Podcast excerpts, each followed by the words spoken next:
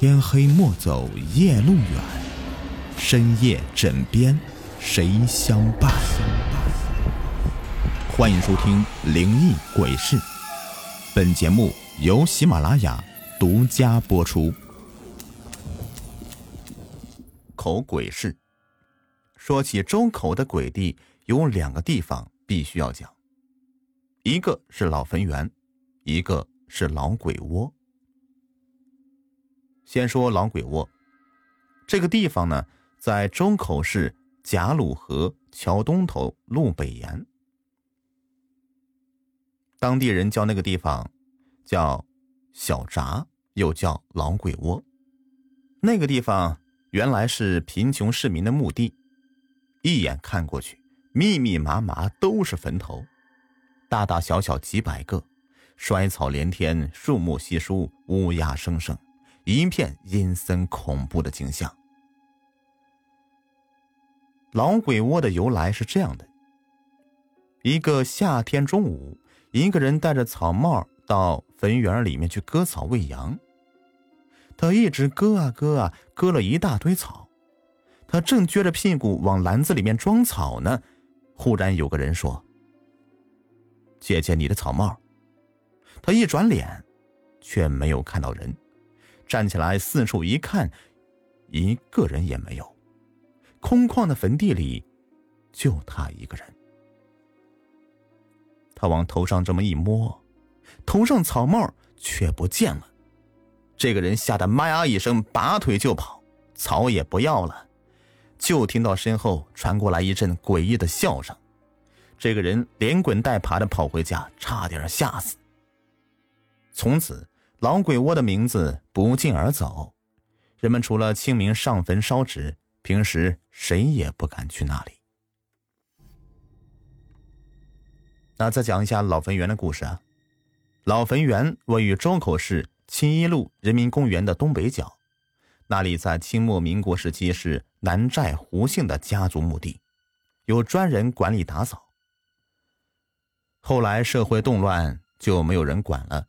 弄得荒草无棵，鬼气森森，成了一个荒芜废弃的大坟园。白天很少有人从那里走。一天傍晚，一个卖包子的小贩儿挎着一篮子热包子，从老坟园的旁边经过。忽然看到园里灯火通明，人来人往，干啥买卖的都有。他心说：这地方什么时候开了个夜市啊？我怎么不知道呢？他正往里面观瞧，忽然听到里面有人叫他：“哎，那个卖包子的，过来，我们要买包子。”他就挎着篮子走进去，迎面过来一群人，纷纷乱买包子。一会儿，他的包子就卖完了。卖包子的高高兴兴回家了，到家一数钱。却发现钱包里是一大堆的纸灰，他一看又生气又害怕，也不敢去坟园问个究竟。第二天一大早，他来到老坟园，一看，吓得浑身直冒冷汗。原来每个坟头上都有一个包子。几十年过去了，城市变化日新月异，如今。无论是老坟园还是老鬼窝，都变成了居民小区。那些恐怖的故事随风而逝，都变成了一个个的传说了。醉鬼抓人，这个故事发生在我亲戚家的男孩身上。当时他十五六岁，辍学在家，整天和一群小伙伴在村子里面玩耍。村子后面有条小河，早就没有水了。河面上有个小桥。一天傍晚，他和几个伙伴喝了酒，在那个小桥上玩了一会儿，结果回去以后就出事儿了。当天半夜，男孩父亲起床上厕所，看到儿子房间里面亮着灯，还有说话声，就过去看看。推门一看，惊呆了，只见那男孩正举着酒瓶喝酒。一瓶白酒快喝完了，就剩了一点屋子里充满了刺鼻的酒味。他父亲大喊一声：“你干啥呢？喝酒干啥？”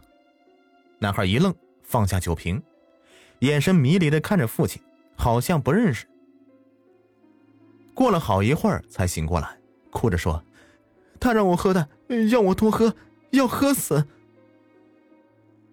他父亲是个见过世面的人，知道孩子是招了脏东西了，就劝男孩一会儿，让他睡了。